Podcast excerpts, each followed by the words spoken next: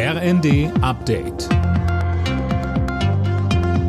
Stündlich neu. Auf den Punkt informiert. Ich bin Alena Tribold. Guten Abend. Mit Blick auf die steigenden Preise in vielen Bereichen hat Kanzler Scholz die Bevölkerung auf schwierige Zeiten eingestimmt. Das werde nicht in einigen Monaten vorbei sein, sagte er zum Auftakt der konzertierten Aktion im Kanzleramt. Dort hatte er mit Vertretern aus Politik, Arbeitgebern und Gewerkschaften über die Folgen der hohen Inflation gesprochen. Konkrete Ergebnisse gab es noch nicht, die werden erst im Herbst erwartet. DGB-Chefin Fahimi betonte, es geht allen voran darum, jetzt alles zu unternehmen, um eine Rezession zu verhindern, Standorte zu stabilisieren, Wertschöpfungsketten zu erhalten und Beschäftigung zu sichern. Der Wiederaufbau der Ukraine nach dem russischen Angriffskrieg wird mindestens 750 Milliarden Dollar kosten.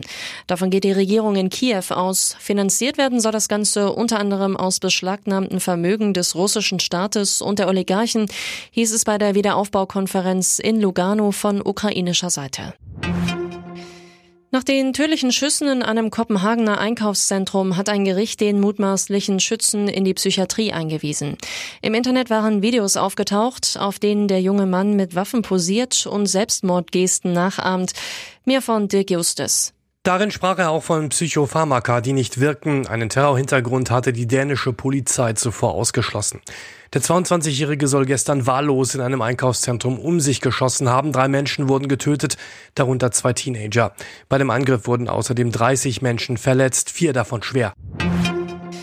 Fleisch und Wurst sind in den ersten fünf Monaten des Jahres deutlich teurer geworden. Die Teuerungsrate liegt im Vergleich zum Vorjahr bei über 16 Prozent und ist damit doppelt so hoch wie die Inflation. Besonders groß ist der Preissprung mit 24 Prozent bei Geflügel.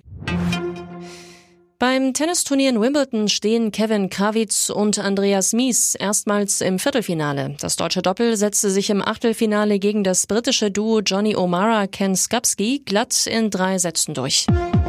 Alle Nachrichten auf rnd.de